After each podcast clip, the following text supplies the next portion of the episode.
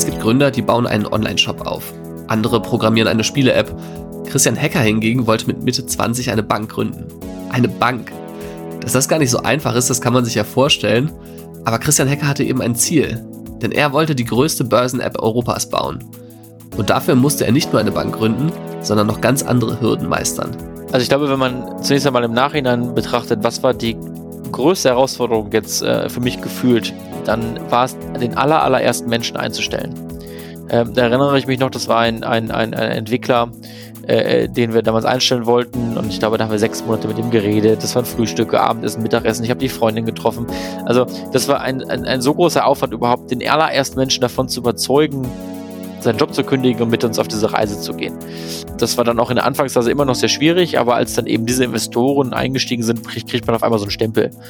Und ähm, ähm die Leute bewerben sich bei uns. Heute bei Trade Republic kriegen wir pro Tag 100 Bewerbungen, weil quasi die Leute jetzt verstanden haben und auch begreifen, was wir hier vorhaben. Und ich glaube, das ist jetzt in der Rückschau schon das, was sich am meisten geändert hat dadurch. Heute im Podcast Tap Tap Trade, wie Christian Hacker mit Trade Republic den Börsenhandel revolutioniert. Gründerzeit, der Startup-Podcast der Rheinischen Post mit Florian Rinke und dem Gründer des Startups Trade Republic, Christian Hacker.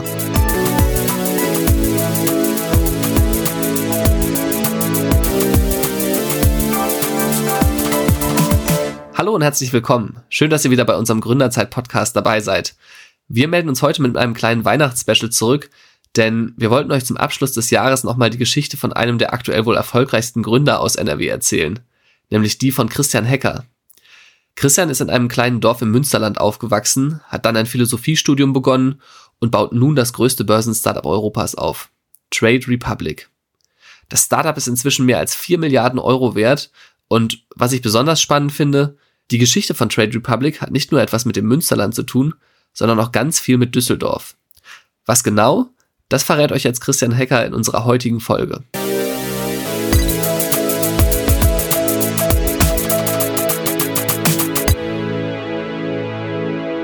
Ich habe vor einiger Zeit mal ein Video gesehen, da steht Oliver Samba auf einer Bühne an seiner ehemaligen Hochschule, der WHU in Fallen da. Es gibt wohl niemanden in Deutschland, der die Startup-Szene so geprägt hat wie Oliver Samba. Denn mit seiner Firma Rocket Internet hat er andere Firmen finanziert und groß gemacht, die heute in der ersten deutschen Börsenliga im DAX gelistet sind. Und die Namen dieser Unternehmen, die werden viele von euch wahrscheinlich kennen. Zalando, HelloFresh, Delivery Hero, das sind alles Firmen, die mit Samba-Geld aufgebaut wurden. Aber darum soll es jetzt eigentlich gar nicht gehen, sondern vielmehr darum, was Oliver Samba in diesem Video aus dem Jahr 2017 erzählt. Denn er redet da so ungefähr eine Stunde vor Studierenden über das, was er den Small Village Instinct nennt. Den Willen zum Erfolg, weil man seine eigene Position verbessern will. Und er nennt da auch so ein paar Beispiele für Leute, die diesen Instinkt eben haben aus seiner Sicht. Zum Beispiel Amazon-Gründer Jeff Bezos oder auch Zalando-Gründer Robert Gens. Und seine These ist, weil diese abseits der Zentren geboren seien, hätten sie härter arbeiten müssen, um erfolgreich zu sein im Leben. Und das hätte sie geprägt. Tja, also wenn diese These stimmt, dann gibt es aus meiner Sicht aktuell in der deutschen Gründerszene wohl kaum ein besseres Beispiel für diesen Small Village Instinct als Christian Hecker. Der Gründer von Trade Republic ist im Münsterland aufgewachsen.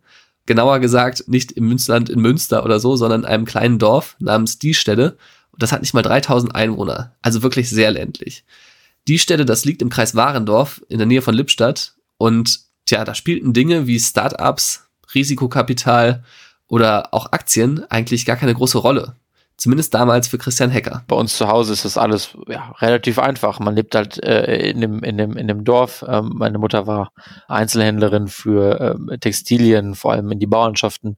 Ähm, mein Vater hat ähm, ähm, Autos verkauft, einen kleinen Laden gehabt dann da im Dorf.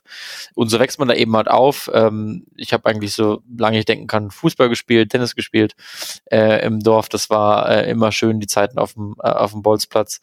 Da spielte Aktienhandel oder, oder Technologie keine wirklich große Rolle. Ja, und Karrierewunsch war dann als Kind irgendwie Fußballer oder? Ja, genau. Also ich glaube, ähm, wenn man dann dort, dort eben aufwächst, ähm, ja, hat man relativ ähm, klare Erwartungen an das Leben, was es so hält. Ähm, man möchte dann eben vielleicht dann auch mal raus aus dem Dorf äh, was anderes machen. Und so zog es mich dann eben halt damals auch ähm, nach dem Abitur weg aus Münsterland erstmal nach München zum Studium, um mhm. einfach ein paar andere Facetten ja, kennenzulernen. Ich finde, ein bisschen klingt das tatsächlich nach diesem Small Village Instinct. Wobei die Wahl des Studienfachs wiederum nicht nach dem Wunsch klingt, die Welt aus den Angeln zu heben. Denn Christian Hecker, der schrieb sich zunächst an der Ludwig-Maximilians-Universität in München für Philosophie ein. Ja, ich habe dann ein, zwei so Testvorlesungen gemacht, was man immer so macht, so ein Jahr, bevor man äh, Abitur macht und, und sich so ein paar Sachen mal anzugucken. Ähm, und da fand ich eigentlich vom ersten Berührungspunkt her die Philosophie am spannendsten, am neuesten auch. Es war einfach eine ganz neue Welt, die ich vorher nicht kannte. Und deswegen hat es mich eben sehr gereizt, dann da mhm. eben äh, ein Studium aufzubauen. Mit, mit welcher Idee bist du denn dann in dieses Philosophiestudium gestartet? Also wolltest du Lehrer werden oder hast du es einfach aus Interesse gemacht und hast gedacht, da wird irgendwas wird schon bei äh, rauskommen? Ja, da war schon eine gehörige Portion ähm, Unbekümmertheit, ähm, vielleicht auch Unvernunft da, dass man, dass man, dass ich einfach sagt, ich wollte raus, ähm, ich wollte nach München ähm, ähm, und eben Philosophie hat mich einfach sehr gereizt ähm, mhm. das Studium dort. Das habe ich dann da angefangen, das äh, war auch wirklich total toll. Ähm, und nach dem ersten Semester habe ich dann aber auch gemerkt, dass da ein bisschen was fehlt und habe dann eben neben der Philosophie nochmal ein Zweitstudium begonnen, äh, der BWL, eben einfach auch aufgrund dieser äh, Mathe-Schiene, weil dann schon irgendwann der Gedanke gereift ist, dass man mit Philosophie alleine vielleicht nicht mhm. unbedingt die besten Berufseinstiegschancen hat. Und ähm, somit habe ich dann eben zwei Bachelor gleichzeitig gemacht. Im Grunde entsprachen diese beiden Studiengänge seinen beiden Neigungen. Christian Hecker hatte schon in der Schule als Leistungskurse Politik und Mathe gewählt, weil ihm diese beiden Schwerpunkte, also einmal auf der einen Seite der gesellschaftliche Diskurs, den man in der Politik eben pflegt, und auf der anderen Seite auch dieses mathematisch-analytische total gut gefallen haben. Und in München konnte er seine Interessen dann weiter vertiefen. Die Stelle war für ihn und seine Freunde nach dem Abitur zu klein geworden und so zog es sie in die weite Welt. Zumindest vorerst. Ja, sicherlich sind erstmal alle von zu Hause weg. Jetzt heute, ähm, sag ich mal, Anfang 30 sind auch schon wieder eine gehörige Portion von Leuten zurückgegangen, die dann jetzt dort eben eine Familie ähm, äh, mhm. gründen. Auch ich muss gestehen, ich habe eine sehr große Verbundenheit nach zu Hause, weil wenn man dann dort eben dort aufwächst, auch auf dem Land, dann weiß man es schon sehr zu schätzen eben mhm. auch in so einer ja, Dorfgemeinschaft aufzuwachsen, äh, wo jeder jeden wirklich kennt bei Vor- und Nachnamen mhm. und ähm, äh, wo man eben sehr auch eng an der Natur ist. Darüber hinaus ähm, äh, fühle ich mich ohnehin sehr eigentlich so verbunden, so Sachen im Alltag, wo ich dann immer wieder dann denke, ist, ich bin einmal großer Dortmund-Fan, verpasse eigentlich kein Spiel, hatte früher auch äh, äh, eine Dauerkarte und bin dann öfters zu den Spielen äh, oder eigentlich dann regelmäßig zu den Spielen eben hingefahren. Und das andere, was mich natürlich auch immer an zu Hause erinnert, ist die Currywurst. Mhm. Das gibt's dann auch schon regelmäßig hier in Berlin. Ja. Und äh, schaffst du es denn noch oft nach Hause im Moment oder bist du quasi jetzt äh, durch, durch dieses rasante Wachstum auch permanent eigentlich nur mit Arbeit beschäftigt? Nein, also ich bin schon regelmäßig zu Hause, jetzt in der Pandemie natürlich etwas schwieriger, aber versuche da schon eigentlich immer wieder zu Hause zu sein. Offen gesprochen, das Münsterland ist auch sehr weit weg vom Silicon Valley und ähm, da spielt das auch alles keine wirklich große Rolle. Ja, das heißt, wenn du nach Hause kommst, dann bist du für deine Mutter nicht der 4,5 oder 4, über 4 Milliarden äh, Euro Unternehmensgründer, sondern immer noch irgendwie äh, der Sohn Christian, der dann morgens sein Bett machen muss und äh, vor dem Essen die Hände wäscht oder sonst irgendwas. Ja, genau, da hat sich wenig, wenig geändert. Nein, auch zu Hause, wenn man dann auf das äh, äh, jährliche Schützenfest geht, ähm, da interessiert das die Leute herzlich wenig, ja. äh, äh, was man dann irgendwie in Berlin macht, sondern ähm, dass man immer noch der Mittelfeldspieler von früher. Ja. Was hast du gespielt? Welche Position im Mittelfeld? Ja, am Anfang wirklich im Mittelfeld eher defensiv und wurde dann hinten raus ein bisschen langsamer und dann ging dann in die Abwehr, wie ah, es ja. immer so ist. Ja, aber äh, gut, von hinten baut man ja das Spiel auf, ne, so strategisch. ja, im Dorffußball ist das vielleicht weniger strategisch, aber. ja. ja, dann warst du eher der Treter. Ja, also ich meine, wir hatten sogar noch in äh, damals in unserem Dorf einen, einen, einen sehr gut gepflegten Ascheplatz, also in den oh ja, frühen schön. Jahren. Ja. Äh, und ähm, der zählt dann schon die Grätsche mehr als der filigrane Pass. Der Fußball spielte jahrelang eine große Rolle im Leben von Christian Hecker und dabei insbesondere ein Verein, Borussia Dortmund. Es sind knapp 70 Kilometer von die Stelle ins Westfalenstadion und Christian Hecker ist diese Strecke früher ziemlich oft gefahren. Ja, ganz genau. Nee, Dauerkarte Südtribüne wirklich im Herzen bei den lautstarken Fans. Und ähm, das haben wir dann schon in so einer kleinen Freundesgruppe eigentlich jeden zweiten Samstag gemacht. Mhm. Im Regionalexpress von zu Hause eben nach Dortmund, da fuhr man so 45 Minuten. Ähm, und dann eben ins Stadion, das war natürlich immer ein ganz großes Abenteuer. Seine Dauerkarte hat der Trade Republic Gründer heute nicht mehr. Und man muss wohl ehrlich sagen, er würde es wohl auch kaum noch ins Stadion schaffen, selbst wenn das mit Corona-Pandemiebedingungen und so erlaubt ist. Doch die Verbundenheit zum Verein hält weiter an und ist inzwischen sogar ein Teil der Geschichte von Trade Republic geworden. Ja, also auf jeden Fall die Dortmund-Aktien eine wirklich sehr große äh, Bedeutung, denn wir haben ja Trade Republic 2015 gegründet und dann auch eben festgestellt, dass wir eine eigene Bank gründen müssen, damit mhm. das wirklich funktioniert. Und haben damals, glaube ich, gedacht, dass das ein Jahr dauert, sondern am Ende des Tages vier Jahre gedauert, wirklich diesen ganzen Prozess durchzumachen. Und somit war es dann, glaube ich, ja Ende 20 2018, Anfang 2019, als wir den, den allerersten Trade machen konnten, einen echten Trade.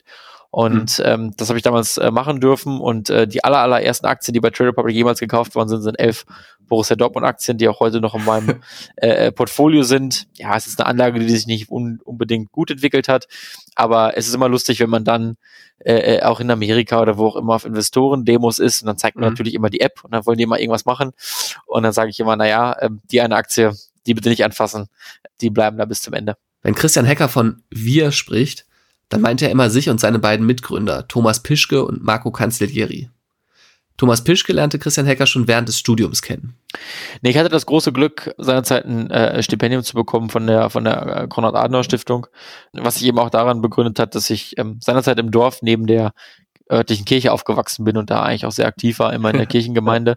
Und beim Einführungsseminar am Frühstücksbuffet ähm, stand aber Mitgründer Thomas daneben, der studierte ähm, äh, damals Quantenphysik in ähm, München auch. Wir kannten uns natürlich nicht vorher. Mhm. Und das Außerseminar war irgendwo in Magdeburg, meine ich. Und dann stellten wir fest, dass wir aus München kommen äh, sind und dass wir auch zusammen zurückfahren könnten. Und das haben wir dann gemacht, haben dann Auto gemietet, sind zurückgefahren. Ähm, und daraus ist dann eben eine zuerst Freundschaft entstanden und irgendwann dann mhm. auch Dritte Public. Und den Marco Kanzelier habt ihr dann später kennengelernt? Ja, das war dann ganz klassisch. Ähm, als wir dann mit Red Republic begonnen haben, glaube ich, in der ersten oder zweiten Woche sind wir äh, auf eine äh, typische Studentenparty gegangen und dann war da auf einmal jemand, der irgendwie Apps programmieren konnte. Das äh, brauchten wir noch ganz dringend und ähm, ähm, nein, haben dann sofort eigentlich äh, geklickt und ähm, am nächsten Morgen stand schon Marco auf der Matte und ähm, wir haben wirklich am gleichen Tag noch begonnen, den aller, allerersten Prototypen der App äh, zu entwickeln. Und ähm, mhm. das war natürlich auch ein riesiger Glücksfall für uns. Ein Philosoph mit Investmentbankerfahrung, ein Physiker und ein Informatiker. Das war also das Gründerteam, das die deutsche Finanzwelt umkrempeln wollte.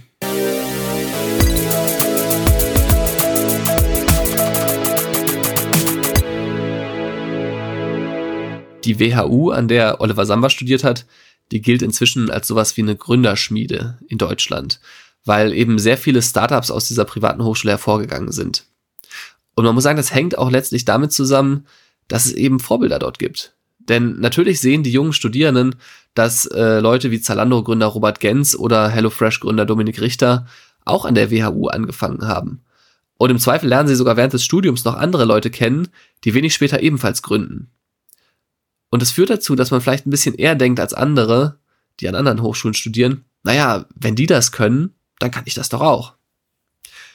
Bei Christian Hecker muss man sagen, lief es etwas anders. Er hatte keine solchen Vorbilder bei sich an der Hochschule und auch Technologie war damals nicht unbedingt sein Steckenpferd. Aber ja, wie es dann so oft ist im Leben, manchmal ändern Zufälle den eigenen Lebensweg.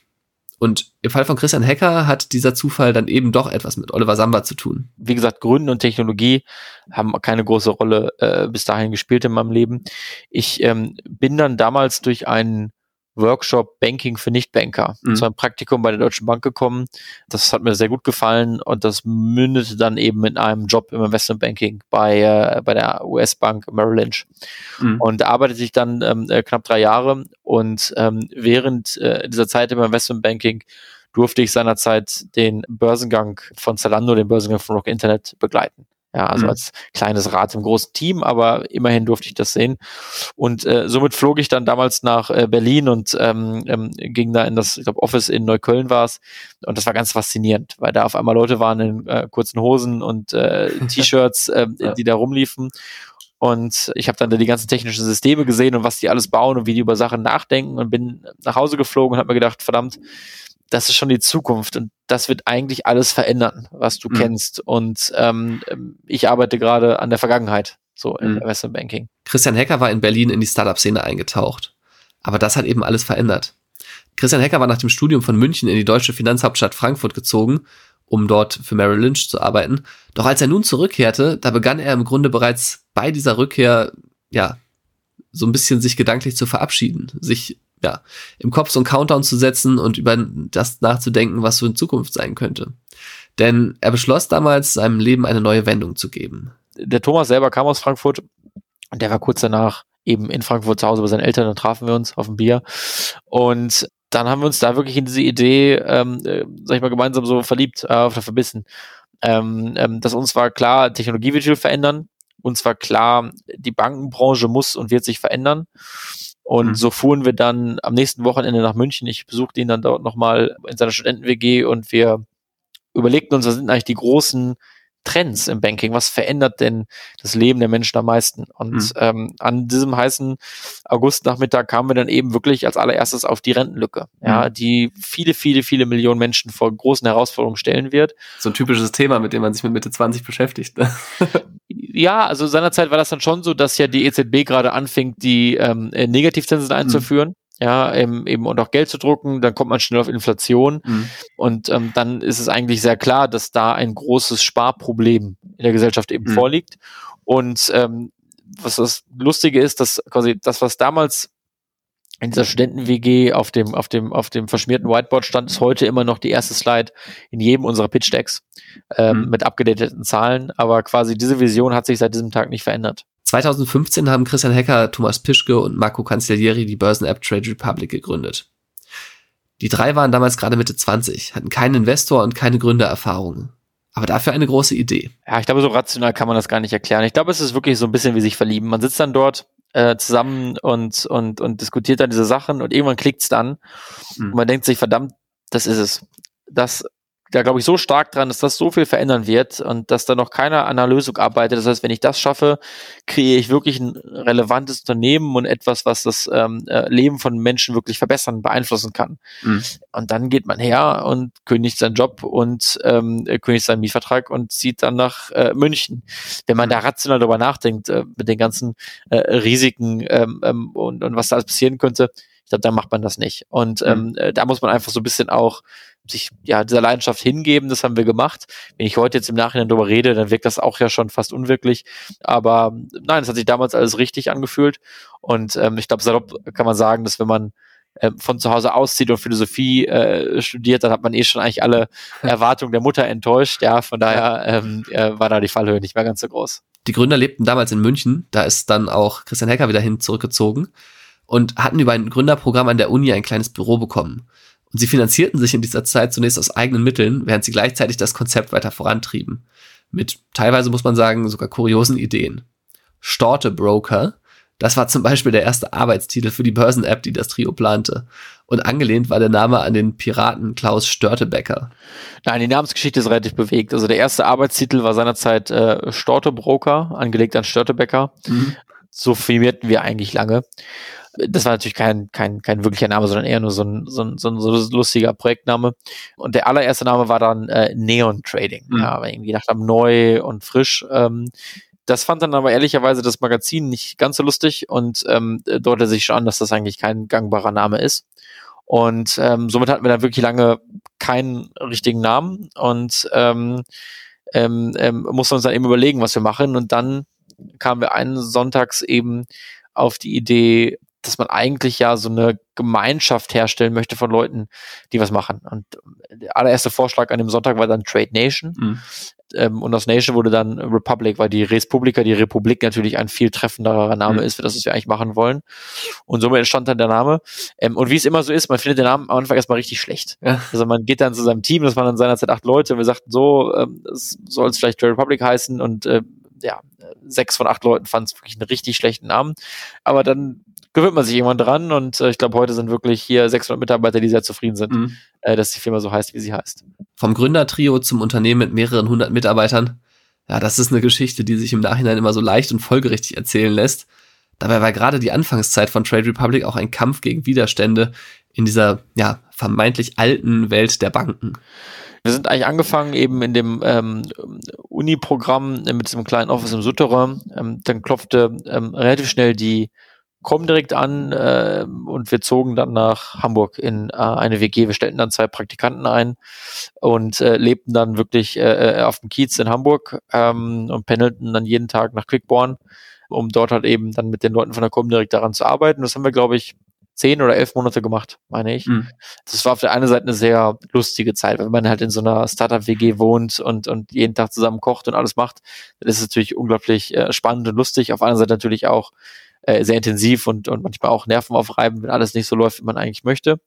Und stellten dann irgendwann fest, dass das einfach äh, äh mit der Comdirect Commerzbank nicht klappen äh, würde. Ähm, das liegt mhm. auf der einen Seite daran, dass, glaube ich, dann die Commerzbank Comdirect nicht wirklich eine eine ultimative starke Motivation entwickeln konnte, dieses Projekt dann wirklich zu machen und wir auf der anderen Seite eben auch festgestellt haben, dass das nicht so richtig ähm, äh, zusammenpasst äh, mit der Vision, wo man eigentlich hin möchte. Und ähm, somit trafen wir dann damals eben die Entscheidung, äh, auseinanderzugehen, zogen dann von Hamburg nach Berlin und wohnten dann nochmal als Gründer, glaube ich, fast ein Jahr zusammen in, in, in, in mehreren Airbnbs, weil es halt unglaublich schwierig ist, in, mhm. in, in, in Berlin ohne Einkommen irgendwie eine Wohnung zu bekommen. Die drei Gründer suchten nach Investoren. Doch ja, das war gar nicht so leicht. Drei Mitte 20-Jährige, die nach dem Studium eine Bank gründen wollen, um den Börsenhandel zu verändern, das klingt auf den ersten Blick nicht nach so einer vielversprechenden Idee. Oder zumindest nach einer, wo das Ergebnis auch ziemlich offen ist, also ob es wirklich am Ende einen guten Ausgang haben wird, alles. Auch das Geschäftsmodell sollte gänzlich anders aussehen als das von anderen Börsenanbietern. Trade Republic wollte zum Beispiel keine hohen Gebühren für Aktienkäufe von Kunden nehmen sondern setzt stattdessen maßgeblich auf sogenannte Rückvergütungen, die man von Börsenhandelsplätzen bekommt. Und weil man gleichzeitig auf sehr viel schlankere Strukturen setzt, da soll sich das trotzdem lohnen. Das ist das Versprechen, aber ja, viele Investoren waren trotzdem skeptisch. Also ich glaube schon, dass es in dieser Zeit dann viele Leute gibt, die sagen, ist das denn wirklich das Richtige? Mhm. Ähm, weil die Idee zu sagen, man möchte jetzt irgendwie kostenfreien Aktienhandel anbieten, wobei alle großen Banken und Broker irgendwie 10, 15, 20 Euro dafür verlangen, mhm. die ist schon sehr vermessen, wenn man die so formuliert. Da es halt eben auch so lange gedauert hat, gab es dann schon sehr viel Fragezeichen. Doch Christian Hecker und seine beiden Mitstreiter gaben nicht auf. Sie programmierten zunächst ein Börsenspiel für Studierende, allein schon um zu zeigen, dass die eigene App genutzt wird. Und laut Christian Hecker haben sogar zeitweise mehr als 15.000 Menschen mitgemacht. Tja, und irgendwann bekamen die Gründer dann den Tipp, sich mal mit Ingo Hillen zu unterhalten. Ingo Hillen, muss man wissen, ist Vorstandschef der Sino AG aus Düsseldorf und dieses Unternehmen hat sich auf das sogenannte Heavy Trading spezialisiert, beziehungsweise auf Heavy Trader, also auf Menschen, die an der Börse täglich große Mengen Kapital und Aktien bewegen. Und mit diesem Ingo Hillen haben sich die Trade Republic Gründer dann auch getroffen in Düsseldorf und ihm von ihrer Idee erzählt, eine Börsen-App zu programmieren, mit der man Wertpapiere praktisch provisionsfrei handeln können sollte. Ingo Hillen hat anders reagiert als andere. Er war sofort ziemlich begeistert. Ja, ich glaube, es innerhalb von einem oder zwei Meetings ähm, äh, war dann die Entscheidung da, äh, wir wollen das, ähm, wollen das fördern. Mhm. Und ähm, dann saß, setzten wir uns eben zusammen und ähm, äh, daraus resultierte dann eben das aller, allererste Investment, ich glaube, äh, wenige hunderttausend Euro in Trade Republic. Und ähm, das war dann der Anschub, dass wir Leute einstellen konnten und das Ganze wieder weiter aufbauen durften. Der Einstieg der Sino AG war ein Wendepunkt in der jungen Geschichte des Startups. Denn einerseits bekamen die Gründer das dringend benötigte Kapital für den Aufbau von Trade Republic, andererseits half aber diese Düsseldorf Connection auch andere Partner zu finden, zum Beispiel das Bankhaus HSBC. Und mit dem Wertpapierhändler Lang und Schwarz gab es am Ende sogar noch ein drittes Unternehmen aus Düsseldorf, mit dem man kooperierte. Ja, also wir kannten lustigerweise die ähm, HSBC und äh, die Lang und Schwarz schon aus dem Börsenspiel, denn auf der einen Seite brauchten wir eben Kursdaten für äh, äh das Börsenspiel, das ähm, äh, gab uns dann eben Lang und Schwarz. Und auf der anderen Seite äh, äh, brauchten wir so einen Sponsor, eben um ein bisschen Werbung zu machen. Und das war eben dann auch die HSBC. Und als natürlich dann die Sino eingestiegen ist, ergab das sich dann ein rundes Bild, weil äh, natürlich sich alle am Finanzplatz Düsseldorf ja auch äh, kennen. Und mit dem Geld konnten wir dann eben den Lizenzantrag für unsere eigene Banklizenz äh, fertig machen und stellen. Und als dieses Ziel dann erreicht war, konnten wir dann eben auf die ganzen Partner zu gehen und sagen, so, wir meinen das wirklich ernst und ähm, lasst uns doch mhm. mal überlegen, wie eine Zusammenarbeit aussehen könnte. Rückblickend war die Kooperation ein Glücksfall für alle Seiten. Denn natürlich konnte auch die HSBC ihr Geschäft deutlich steigern, weil man für Trade Republic die Wertpapierverkäufe abwickelte. Und ich habe mal eine Zahl rausgesucht. Allein 2020 hat sich die Zahl der Transaktionen von HSBC vervierfacht, was zu einem Großteil an den damals hunderttausenden Trade Republic Kunden gelegen haben dürfte. Aber ja, bis es dazu kam, musste das junge Team noch jede Menge Hürden überwinden. Und eine der größten war die ja schon vielfach angesprochene Banklizenz, die Trade Republic unbedingt von der Finanzaufsicht BaFin brauchte. Aber es war gar nicht so leicht, die zu bekommen. Und man muss sagen, glücklicherweise halfen Ingo Hillen und sein Vorstandskollege Carsten Müller, also die beiden Sino-Vorstandschef, den Gründern damals.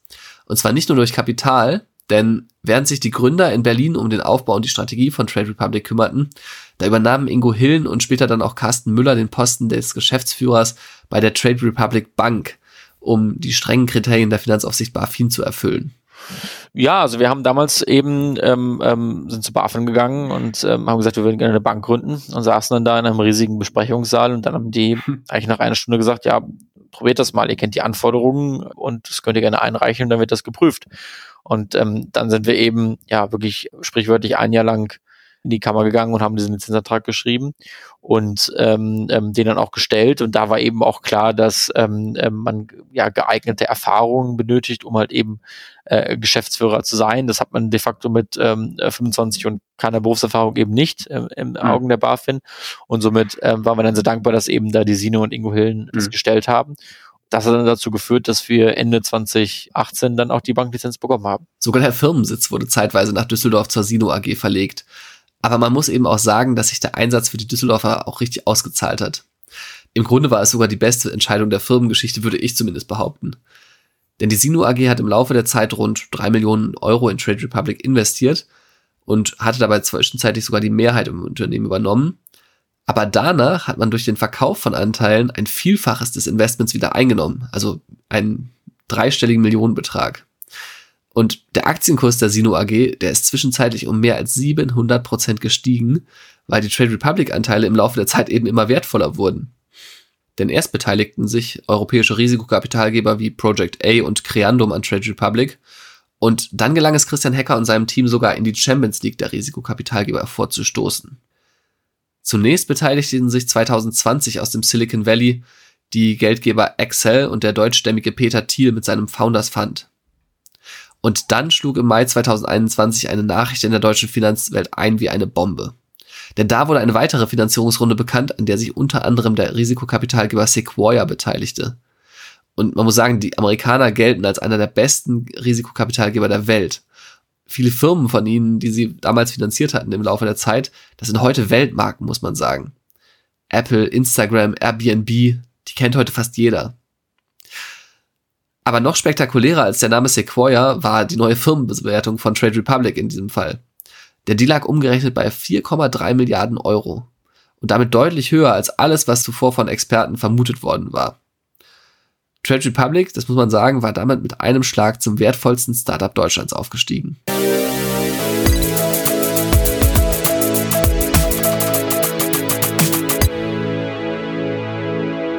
Der Einstieg der Investoren aus dem Silicon Valley hat aus Trade Republic plötzlich eines der heißesten Startups Europas gemacht. Wenn sich solche Geldgeber beteiligen, dann geht es ihnen nicht darum, Mittelmaß aufzubauen. Dann geht es immer um Weltklasse. Und natürlich verändern solche Geldgeber auch ein Unternehmen, weil einerseits die Möglichkeiten natürlich steigen, aber umgekehrt auch die Erwartungen. Und das weiß natürlich auch Christian Hecker. Ja, man sieht schon, glaube ich, dass ähm, wenn man jetzt eben ähm, äh, mit einem Peter Thiel oder auch mit einem Sequoia zusammenarbeitet, ähm, der Anspruch immer nur das Allerbeste mhm. ist. Ähm, mhm. Also quasi mit einer 2 Plus gibt sich dort niemand zufrieden. Und man muss eigentlich jeden Tag das Allerbeste geben und ähm, wenn Leute das Gefühl haben, dass man das nicht macht, dann erinnern sie einen sehr, sehr schnell dran. Und ähm, ja. das ist aber auch wirklich gut. Also wir sagen euch auch in jeder Finanzierungsrunde, wir wollen nicht nur Geld, sondern wir wollen Leute auch auf unserem Board, die uns äh, dabei helfen, die Komfortzone zu verlassen. Mhm. Eben noch bessere Mitarbeiter einzustellen, noch besser unsere Kennzahlen zu verbessern, die Effizienz zu steigern, etc. Und das machen dann diese Investoren natürlich einmal durch ja, Druck und durch einfach ewigen, ewiges ähm, äh, äh Challengen, ja, auf der anderen Seite aber eben auch durch sehr viel Freiheit. Also äh, man mhm. spürt schon wirklich diesen sehr, sehr tiefe Vertrauen, ähm, was amerikanische Investoren haben, dass sie sagen, ich möchte gerne, dass du diese Zahlen nach oben oder nach unten korrigierst, aber den Weg dahin, das ist dir überlassen und ähm, mhm. ich werde dir niemals reinfuschen und ähm, ich glaube, das ist nochmal was ganz, ganz Besonderes, dass man als Gründer wirklich da diesen bedingungslosen Rückhalt äh, spürt und dass man auch ähm, schon äh, das Gefühl hat, man darf Fehler machen. Ja, bei all mhm. dem Druck und bei all den Ambitionen, die man hat. Ähm, und das ist schon eine sehr einzigartige Mischung. Durch den Einstieg der Risikokapitalgeber und das rasante Wachstum hat sich auch Christian Heckers Rolle verändert. Er muss plötzlich hunderte Mitarbeiter führen und das mal mit gerade Anfang 30. Also ich denke, dass ähm, Gründen immer heißt, dass man äh, sich eigentlich jeden Tag neu erfinden muss oder weiterentwickeln muss, dass eigentlich die, die, die Herausforderungen, die man hat, immer größer werden. Und ich glaube, das ist immer die Konsequenz von eigentlich exponentiellem Wachstum und ähm, da muss man eben Schritt halten. Mhm. Und ja, genau, wir sehen das eben auch, dass ähm, ähm, man als, sag ich mal, Manager eben äh, seine Fähigkeiten sukzessive weiterentwickeln muss. Wie kann man eben erfolgreich delegieren? Wie kann man mhm. Mitarbeiter motivieren? Wie kann man gute Talente fördern. Das ist äh, eben auch ganz, ganz essentiell, dass man auch schon in jungen Jahren da die Leute identifiziert, die das große Potenzial haben, einen riesigen Einfluss zu haben. Äh, wie kann man die auch ein Stück weit mentoren und mit anderen Leuten verbinden. Mhm. Aber da helfen halt eben auch die äh, Investoren, weil die natürlich in ihrem Netzwerk etliche Unternehmer haben, die genau diese, diesen Weg schon einmal durchgemacht haben. Mhm. Und ähm, das genieße ich schon sehr, dass man mit diesen Leuten eben fast wöchentlich im Austausch ist. Da ist jetzt der Gründer von ähm, Spotify ähm, oder der Gründer von ähm, äh, DoorDash ähm, mhm. ähm, oder anderen großen Firmen. Das hilft schon wirklich enorm, wenn man ähm, da lernt, wie die eben diese Herausforderung selbst auch gelöst haben. Ich muss sagen, dass mich unter den Investoren speziell der Name Peter Thiel besonders elektrisiert hat der deutschstämmige Investor ist wohl einer der schlausten, aber ja, muss man auch sagen, auch umstrittensten Köpfe im Silicon Valley. Denn Peter Thiel hat unternehmerisch total viele Erfolge gefeiert, keine Frage. Also er hat PayPal aufgebaut, war der erste Investor bei Facebook und hat irgendwie Milliarden verdient. Aber Peter Thiel ist in den letzten Jahren halt eben auch aufgefallen als eifriger Unterstützer von US-Präsident Donald Trump, beziehungsweise vom früheren US-Präsidenten Donald Trump, was ihm speziell im Silicon Valley sehr viel Kritik eingebracht hat, denn die gelten ja eher als Demokraten da. Viele von diesen Tech-Köpfen. Peter Thiel hingegen, der gilt als extrem kontrovers, als jemand, der die Welt und die Ordnung immer wieder in Frage stellt. Aber ja, gerade das macht natürlich auch die Auseinandersetzung und Gespräche mit ihm wahrscheinlich so spannend. Und auch Christian Hecker sagt, dass es in den Gesprächen mit ihm, also mit Peter Thiel, selten nur um nackte Zahlen ging. Wenn man mit Peter äh, redet und wir haben das große Privileg mit ihm halt eigentlich sehr regelmäßig im Austausch zu sein, treffen wir uns auch regelmäßig, dann geht es ihm viel um die Vision, also was ist der langfristige Zweck dieses Unternehmens. Ja, ähm, es geht mhm. ihm viel um unsere Sicht auf makroökonomische Themen, also wirklich die Rentenlücke, da diskutieren wir stundenlang drüber. Und dann geht es ihm viel um Kultur. Also ich weiß, was seine aller, allererste Frage im Kennenlernen war, wie schafft ihr es eben, ähm, eine Kultur zu schaffen, wo Leute gerne bis drei Uhr nachts arbeiten? ähm, ja. ja. aber das nicht, nicht, nicht, weil sie müssen, sondern weil ja. Leute einfach diesen, diesen, dieses, diese, diese, dieses, dieses Vertrauen haben und auch diese Ambition haben, an dieser Mission zu arbeiten.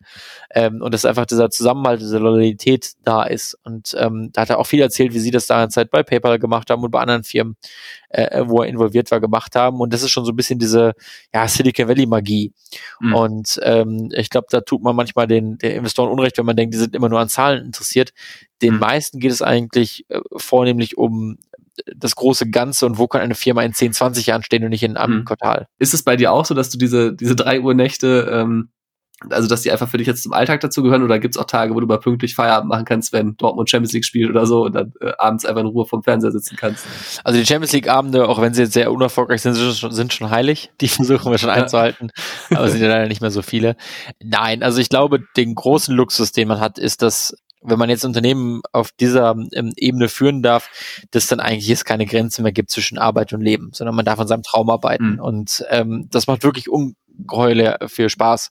Ähm, und deswegen ähm, äh, begreife ich das wirklich als unglaubliche Chance, Leute gefunden zu haben, die teilweise ja aus Amerika hierher ziehen, um äh, an dieser Idee zu arbeiten und die dann ähm, ähm, freiwillig, obwohl sie nicht müssten, am Wochenende mit einem äh, kommen und ein Lunch-Meeting machen, um nochmal über die Strategie zu reden oder irgendwelche äh, Kennzahlen äh, zu reden.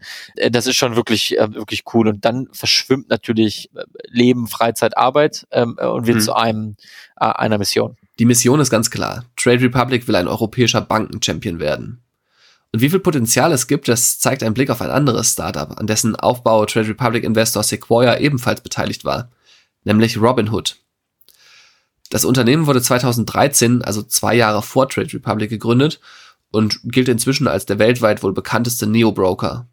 Neo-Broker, ja, so nennt man ja diese neuen Anbieter von Börsen-Apps, bei denen man mit wenig Aufwand auf dem Smartphone mit Aktien handeln kann. Und viele von ihnen sind zuletzt rasant gewachsen. Insbesondere Robinhood. Und die sind in diesem Jahr sogar an die Börse gegangen und wurden dabei mit mehr als 30 Milliarden Dollar bewertet. Ja, Trade Republic ist ein europäisches Projekt. Äh, wir glauben, wir haben eine faire Chance, den ersten paneuropäischen Banken-Champion zu kreieren, ja, der wirklich Millionen Menschen dazu befähigt, Kapitalmarkt zu sparen. Und ähm, deswegen treiben wir das wirklich sehr ähm, nachhaltig voran. Wir sind jetzt Anfang des Jahres in Frankreich gestartet mit Zahlen, die ähm, deutlich über Deutschland äh, rangieren für den gleichen Zeitraum damals, wo wir in Deutschland gestartet sind, sind jetzt vor ein paar äh, Wochen in äh, Spanien gestartet, werden noch dieses Jahr Italien und Niederlande äh, starten und äh, bedienen damit eigentlich fast 300 Millionen Menschen in ganz Europa. Ende nächsten Jahres wollen wir in der gesamten Union, ähm, äh, also Europäische Union, äh, tätig sein. Das heißt, hier arbeiten gerade jeden Morgen Hunderte äh, von Menschen eigentlich genau daran, wie können wir für jeden Markt das beste Angebot bieten. Denn wir glauben, diese Frage der Rentenlücke ist kein deutsches Problem. Das ist ein europäisches Problem, das in jedem Markt wirklich sehr, sehr dränglich ist. Der Kampf gegen die Rentenlücke ist die übergeordnete Mission, die man offiziell immer wieder als Ziel nennt. Und man muss sagen, das ist auch der bewusste Versuch, sich vom Vorwurf zu distanzieren. Bei Neobrokern handelt es sich lediglich um ja, Zocker-Apps, bei denen die Kunden viel zu hohe Risiken eingehen, weil sie nahezu ohne Gebühren praktisch überall auf dem Smartphone handeln können. Aber klar, ne, je größer die Neo-Broker wie Trade Republic werden, desto mehr geraten sie auch in den Fokus der Regulierer.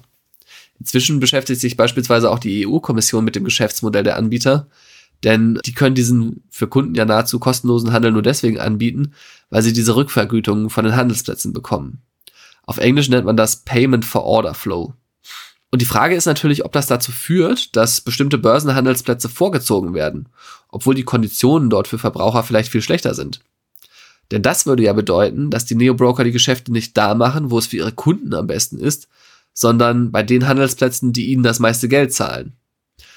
Und es gibt daher in der EU-Kommission Überlegungen, diese Form der Rückvergütung, dieses Payment for Order Flow zu verbieten. Und das würde natürlich das Geschäftsmodell von Trade Republic und anderen Anbietern ziemlich hart treffen.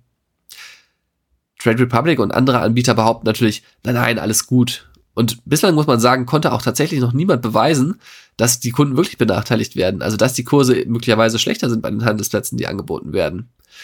Aber das ist in der politischen Diskussion natürlich nur eine Sicht und deswegen wird sich das Startup auch in den nächsten Jahren nicht mehr nur mit dem eigenen Produkt und der Kundengewinnung beschäftigen können, sondern muss noch viel mehr bei der Politik für das eigene Geschäftsmodell werben. Also ich glaube, Payment for Order Flow ist jetzt erstmal eine sehr richtungsweisende Frage, glaube ich, für den gesamten Kapitalmarkt. Mhm. Wir wollen eine neue Art von Finanzinstitution aufbauen, die radikal transparent und äh, offen ist. Und insofern sehen wir es als unsere Verantwortung an, eben die Wahrheit, die wir jeden Tag sehen, ähm, nämlich wie Payment for Flow funktioniert und auch was es ähm, positive Elemente hat, eben der Öffentlichkeit äh, äh, mitzuteilen.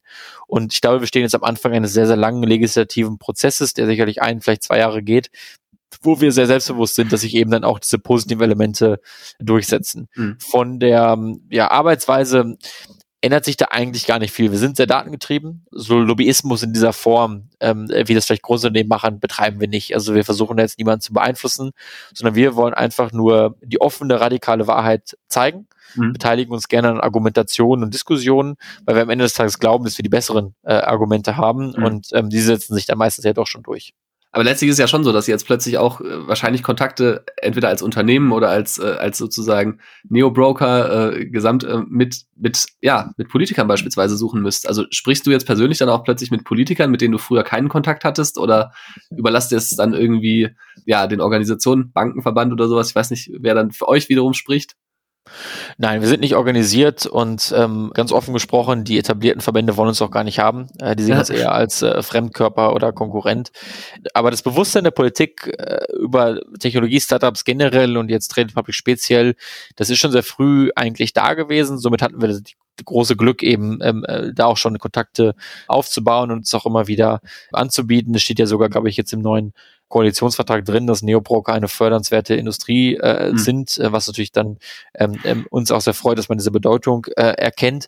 Aber wir sehen natürlich auch die Mission von Trade Republic, eine der lautesten und kritischen Stimmen für die Rentenlücke zu sein. Mhm. Und deswegen suchen wir schon in dieser Dimension immer wieder den Kontakt zur, äh, zu Journalisten, zu Politikern, eigentlich zu anderen Stakeholdern, weil wir wirklich das ähm, als eine sehr, sehr gefährliche Tendenz erachten, dass diese Diskussion nicht geführt wird wie wir mhm. unser Rentensystem weiterentwickeln. Und ich glaube, dadurch hatten wir natürlich schon auch sehr früh Kontakte zur, zur Politik. Christian Hecker sagt, Trade Republic sei eigentlich keine Trading-App, sondern eine Sparplattform. Denn Trade Republic habe mehr ETF-Sparpläne als Kunden. Und ja, dass Neobroker-Kunden den Aktienhandel verändern, weil sie ganz besonders häufig bestimmte Aktien halten, zum Beispiel Tesla, und dadurch die Kurse verändern, das glaubt Christian Hecker nicht. Ähm, ich glaube, was man aber schon sieht, ist, dass der Aktienhandel kulturell relevant wird und dass mehr Menschen eben Zugang haben zum Aktienmarkt. Und ich glaube, da führt das Internet auch schon zu einer großen Demokratisierung. Also mhm. man würde ja heute sagen, durch Twitter, Facebook und Instagram ist jeder Mensch ein Verleger Denn Mhm. jeder Mensch kann seine Meinung publizieren. Ob das immer die gute oder richtige Meinung ist, kann man lange darüber streiten, aber jeder Mensch kann es. Und durch das Internet und Technologie wird eben jetzt auch jeder Mensch ein Investor. Mhm. Und das wird eben auch dazu führen, dass viele Leute Aktien besitzen. Und ähnlich wie das in der Meinungsbildung gerade ist, werden dadurch die Anzahl der Meinungen volatiler und, und, und vielleicht etwas krasser auch hier und da. Aber gesamtgesellschaftlich gesehen wahrscheinlich sehr gut. Und ich glaube eben auch, dass der Kapitalmarkt volatiler und, und etwas ähm, ja, unvorhersehbarer wird. Aber am Ende des Tages ist es ja gut, dass das die Mitte der Gesellschaft teilhaben kann. Und das führt sicherlich dann dazu, dass auch mehr Konsumentenaktien gehandelt werden. Du musst dir um deine eigene Rentenlücke wahrscheinlich keine Gedanken mehr machen jetzt inzwischen. Aber ähm, handelst du selber noch mit Aktien oder sagst du, dafür habe ich eigentlich gar keine Zeit, mich damit intensiv zu beschäftigen? Ich habe jetzt hier irgendwie einen ETF-Sparplan und dann äh, der, der restliche Fokus, den ich so am Tag habe, den, den richte ich auf die Firma. Nein, also ich glaube, ähm, natürlich müssen wir uns Sorgen auch über unsere Rente machen, denn ähm, auch wir sorgen vor äh, und ich spare genauso, wie das die meisten Kunden bei Trade Republic machen, breit diversifiziert, wiederkehren, monatlich äh, in Sparpläne plus meinen elf Dortmund-Aktien so als Upside-Wette, ob da vielleicht auch noch was passiert. Ähm, äh, nein, also das äh, machen wir genau so und nehmen da auch jeden Monat einen Teil von meinem Gehalt und ähm, investiere das in Sparpläne. Ich habe mich gefragt, ob die jetzige Phase für Christian Hecker die härteste ist. Einerseits ist da dieser Druck, mit dem man ja umgehen muss, weil eben sehr viel Risikokapital von Investoren zur Verfügung gestellt worden ist und man jetzt natürlich auch irgendwie verpflichtet ist, ein großes Unternehmen aufzubauen. Aber andererseits gibt es da natürlich auch dieses rasante Wachstum, also nicht nur beim Geschäft, sondern auch bei den Mitarbeitern, wo sich einfach ganz, ganz viel verändert und auch die eigene Rolle immer wieder verändert. Und auch das muss man ja als Mensch irgendwie bewältigen. Aber Christian Hecker empfindet es nicht als die stressigste Phase in seiner bisherigen Karriere als Geschäftsführer von Trade Republic. Also ich glaube, wenn man zunächst einmal im Nachhinein betrachtet, was war die größte Herausforderung jetzt äh, für mich gefühlt, dann war es, den aller, allerersten Menschen einzustellen. Mhm. Ähm, da erinnere ich mich noch, das war ein, ein, ein, ein Entwickler, Mhm. äh, den wir damals einstellen wollten und ich glaube, da haben wir sechs Monate mit ihm geredet. Das waren Frühstücke, Abendessen, Mittagessen. Ich habe die Freundin getroffen.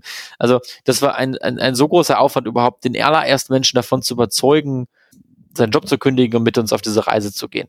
Das war dann auch in der Anfangsphase immer noch sehr schwierig, aber als dann eben diese Investoren eingestiegen sind, kriegt, kriegt man auf einmal so einen Stempel. Und ähm, ähm, das heißt, die Leute bewerben sich bei uns. Heute bei Trade Republic kriegen wir pro Tag 100 Bewerbungen, weil quasi die Leute jetzt verstanden haben und auch begreifen, was wir hier vorhaben. Und ich glaube, das ist jetzt in der Rückschau schon das, was sich am Mhm. meisten geändert hat dadurch.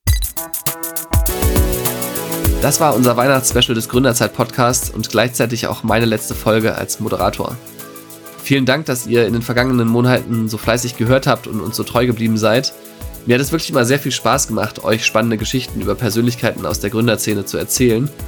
Und natürlich könnt ihr die auch weiterhin noch hören, wenn ihr in den nächsten Tagen zum Beispiel im Auto oder im Zug zu euren Familien fahrt oder einfach mal zum Joggen oder Spazieren rausgeht während der Weihnachtszeit. Wir verlinken jeweils äh, die einzelnen Folgen nochmal in den Show Notes und dann könnt ihr einfach über die Show Notes die Folgen finden oder natürlich wie immer in eurer Podcast-App. Wir wünschen euch auf jeden Fall frohe Weihnachten, bleibt gesund und vielen Dank, vielen Dank, dass ihr uns in den vergangenen Monaten so treu gehört habt. Macht's gut!